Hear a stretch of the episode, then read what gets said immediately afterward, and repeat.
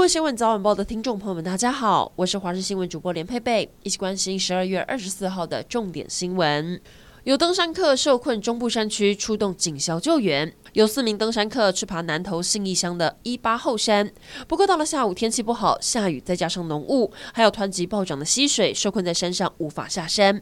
然而身上带的粮食也不够，只好求助警消。消防局获报之后，率队前往救援。原本预估至少要三到四天的时间，还好在当地熟悉山区地形的原住民义消协助下，救援时程从三天变一天，当天就把四名登山客平安救下山。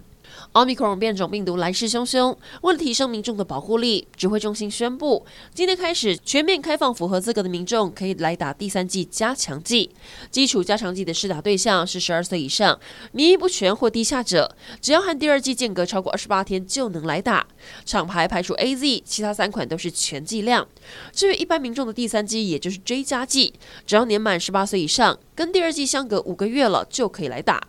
厂牌如果是莫德纳的话是打半剂，BNT 以及高端是全剂量。还要提醒大家，接下来要施打的话，也不用再到疫苗预约平台，因为这个平台将在第十八轮疫苗接种后退场，接下来就改以网络、电话或是现场挂号就能施打。持续来关心中国陕西西安市的疫情，当局宣布从二十三号凌晨零点开始封城，全市将近一千三百万人实施封闭管理。但疫情传播链持续蔓延，已经蔓延到另外五个省、六个市，包含了广东东莞以及北京通州区等，都发现了相关病例。根据最新通报，中国二十三号新增了八十七例确诊，其中三十二例是境外移入，本土有五十五例，而且都集中在西安，多达四十九例。让远景哭笑不得的场面，苗栗竹南警方接到通报。国道三号香山交流道匝道附近，有一只小猪在车道上乱窜，驾驶都被猪吓到，远景立刻上前围捕。没有想到小猪超会跑，一下冲到了边坡的水沟，一下又跑上国道，设的障碍也全被小猪突破。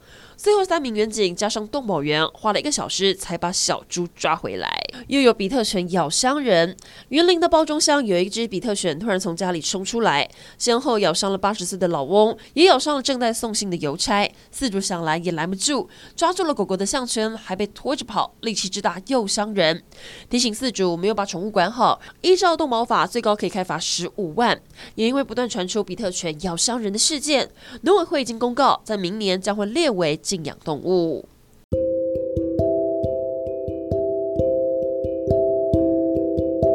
以上整点新闻，感谢您的收听，我们再会。